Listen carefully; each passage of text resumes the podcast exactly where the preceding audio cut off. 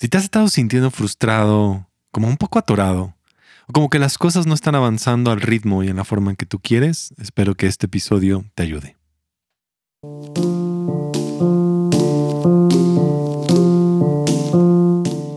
Soy Gabriel Borja y este es el podcast humano.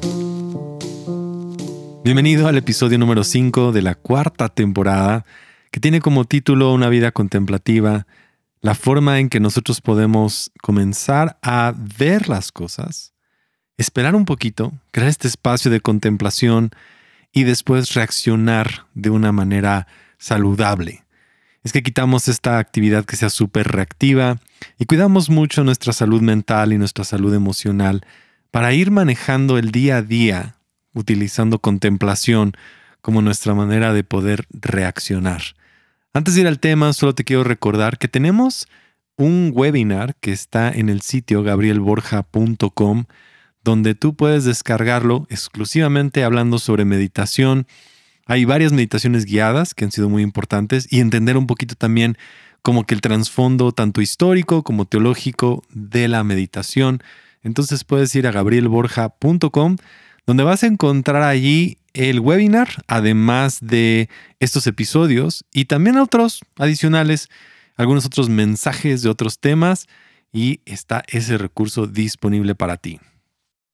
En una ocasión iba en un viaje, íbamos en una pequeña como camioneta, van, un autobús pequeñito con varias personas y comencé a comentarles a las personas que iban conmigo que estaba sorprendido de que al remodelar una de las oficinas, descubrí que había una caja con una pasta de dientes totalmente nueva que nadie nunca había utilizado, pero al destaparla me di cuenta que estaba totalmente seca.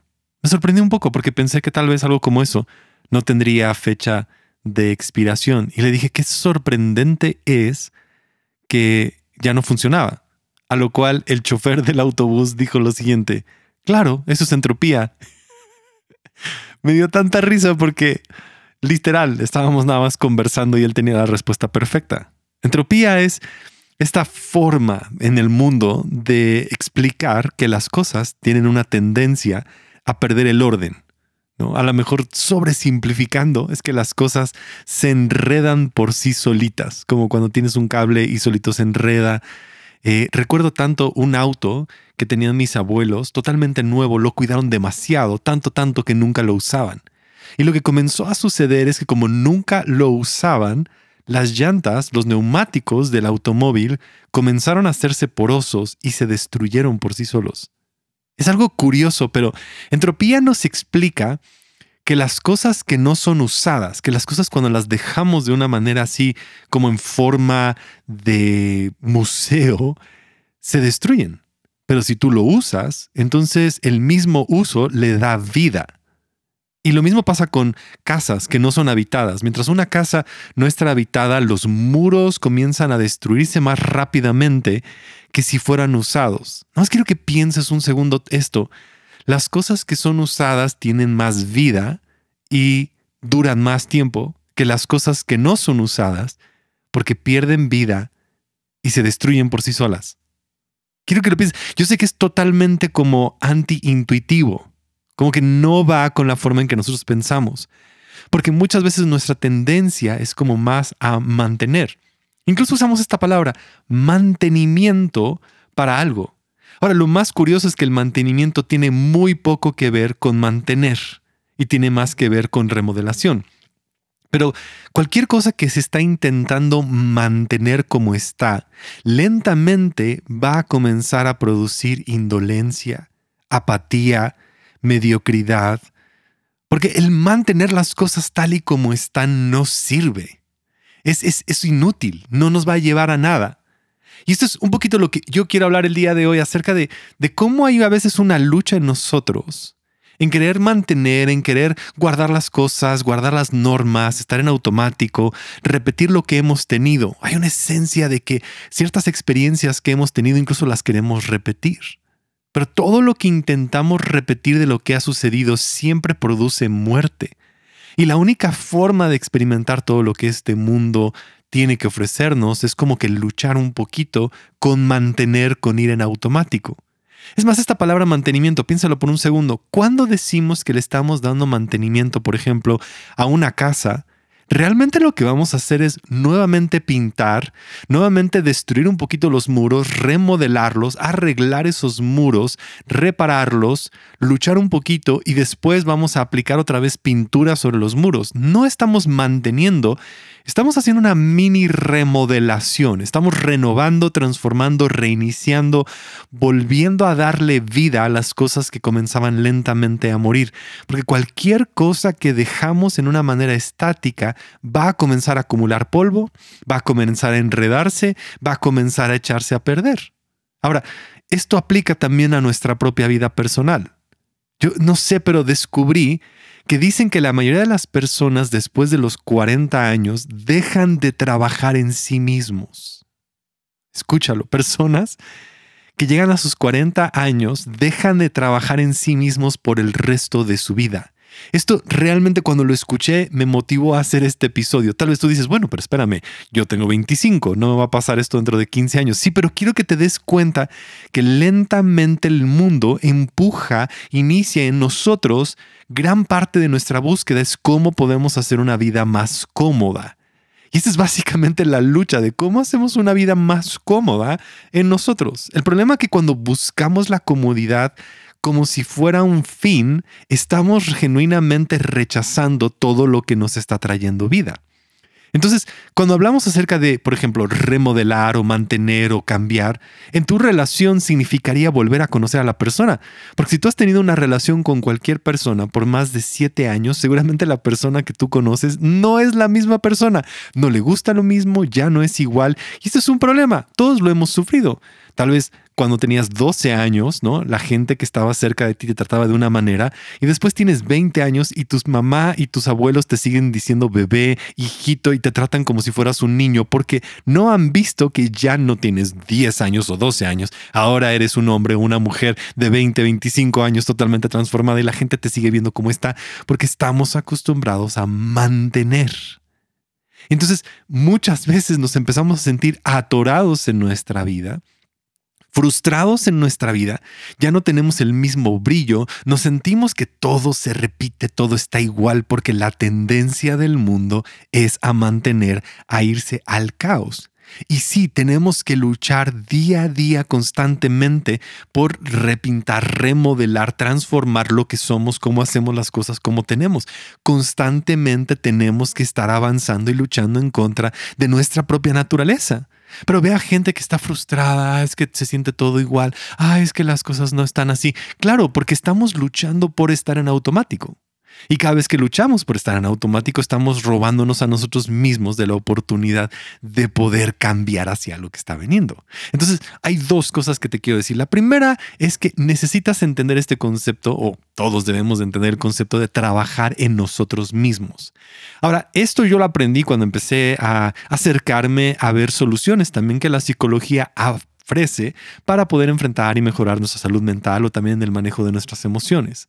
Pero me encanta esta parte de trabaja en ti mismo, construye tu vida, ¿no? Como ah, motívate hacia adelante. El trabajo en ti mismo es que tú descubres que en tu vida hay cosas que necesitan cambiar y remodelarse y transformarse. Esto, esto lo escuché esta semana también. Si, si tú no estás trabajando en ti mismo y tú piensas que tu vida está bien, seguramente estás destruyendo las libertades de otras personas.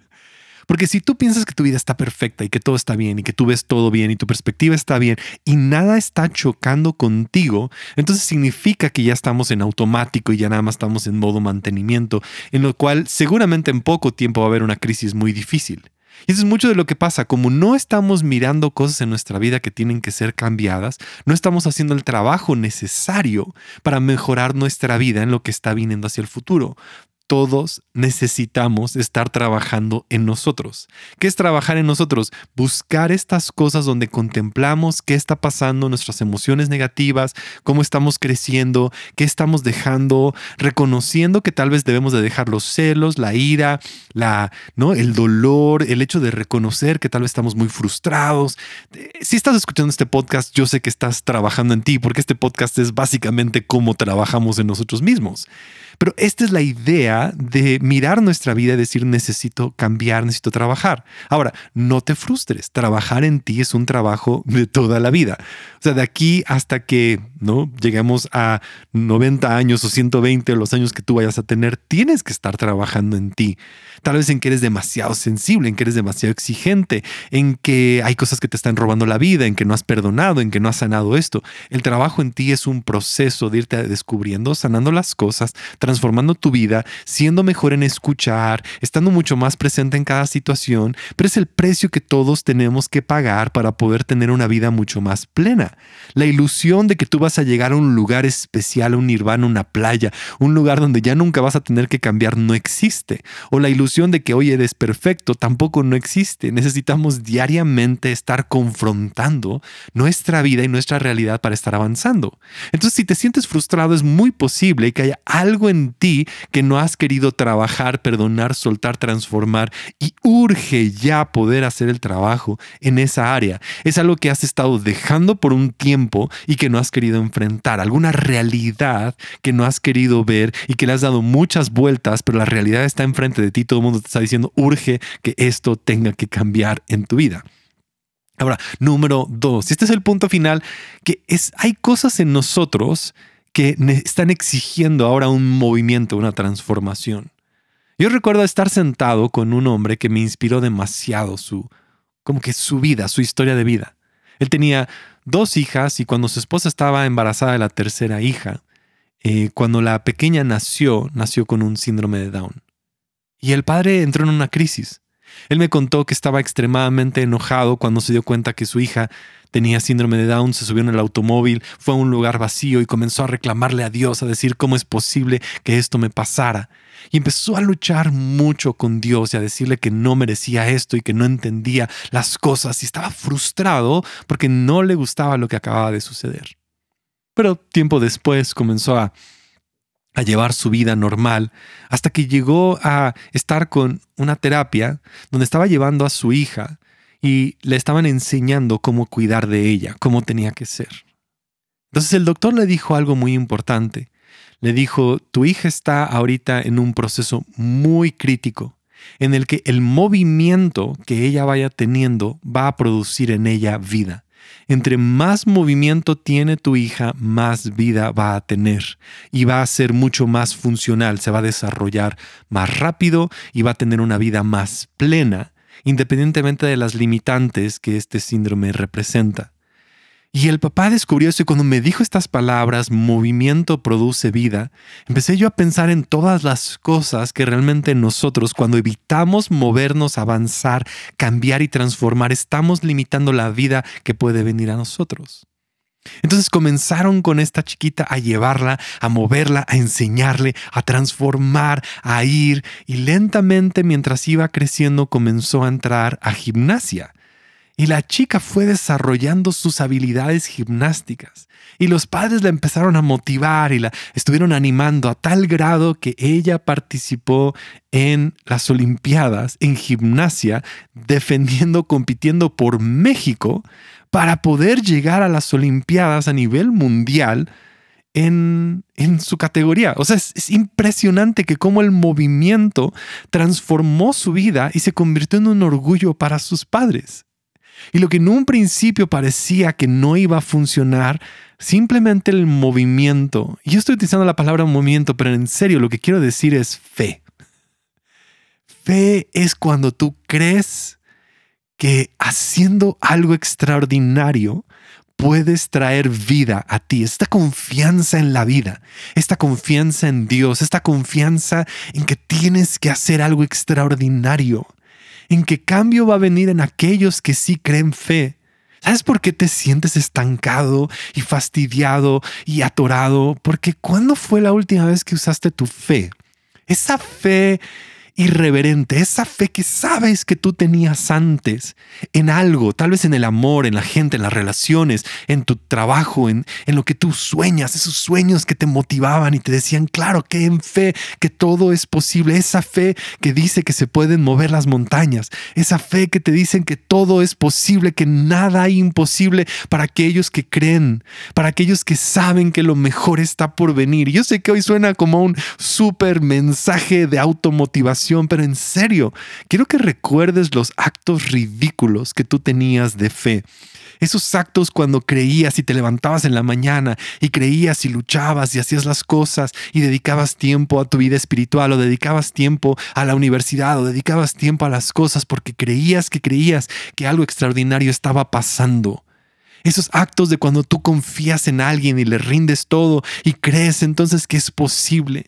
Esos actos de fe cuando empezaste un negocio y creías que podías cambiar el mundo a través de este negocio y soñabas en la noche y te robaba el sueño de creer que cosas extraordinarias estaban por suceder. Pero lentamente empezamos a dejar de estar en movimiento. Pero cuando damos pasos de fe y vemos que las cosas funcionan, lentamente empezamos otra vez a estar como que en automático. Yo digo, ¿Por qué te has encerrado tanto en una cueva, pensando que te va a dar la protección, pensando que estando encerrado eh, vas, a, vas a descubrir todo lo que tiene. yo sé que tal vez hoy estamos como que en una pandemia y se nos ha exigido entrar y ha habido muchas cosas de temor y hemos tenido que caminar en prudencia, pero que todas estas cosas de incluso estar en casa o hacer tu trabajo desde casa no te estén robando la fe de creer que cosas extraordinarias pueden suceder. Esa fe que hace que no limites tus sueños. Esa fe que hace que tú confías en la gente, esa ridícula forma de vivir extravagante, donde eres generoso y le muestras a otras personas generosidad y estás más interesado en otras personas que solamente en tus propios problemas. Esa fe que te hace querer emprender e iniciar proyectos y seguir soñando y darle palabras a otras personas de ánimo y ver nada más tus necesidades y no estar mirando a las demás. Esa fe que te hace volver a creer que puedes estudiar en la universidad que tanto habías soñado o buscar esa carrera que tú anhelabas, o esa fe que te hace que invites a esa chica o ese chico a salir o platicar o conversar para poder hacer, o esa fe de ese proyecto que ha estado ardiendo en tu interior, que te está pidiendo ahorita que las cosas cambien y que algo nuevamente vuelva a salir. ¿Hasta cuándo vas a estar poniendo en silencio esa melodía que está ardiendo en tu interior, que te está pidiendo que ahora cantes y que nos digas a todos las cosas extraordinarias por lo cual tú naciste y tú estás dispuesto ahora a sacrificar todo? para cantar esa canción, para darnos ese proyecto, para que podamos ver es momento de que te vuelvas a levantar en esa fe extraordinaria, que puedas creer que es posible que puedas creer que sí lo vas a lograr, que puedas creer que sí puedes emprender ese proyecto, ese ministerio, ese sueño, ese libro, esa canción. Es momento de que ahora lo hagas. Lo necesitamos. Yo necesito que tú levantes tu voz, que no te quedes en silencio, porque en las palabras de Oscar sé tú mismo, porque todos los demás puestos ya están ocupados.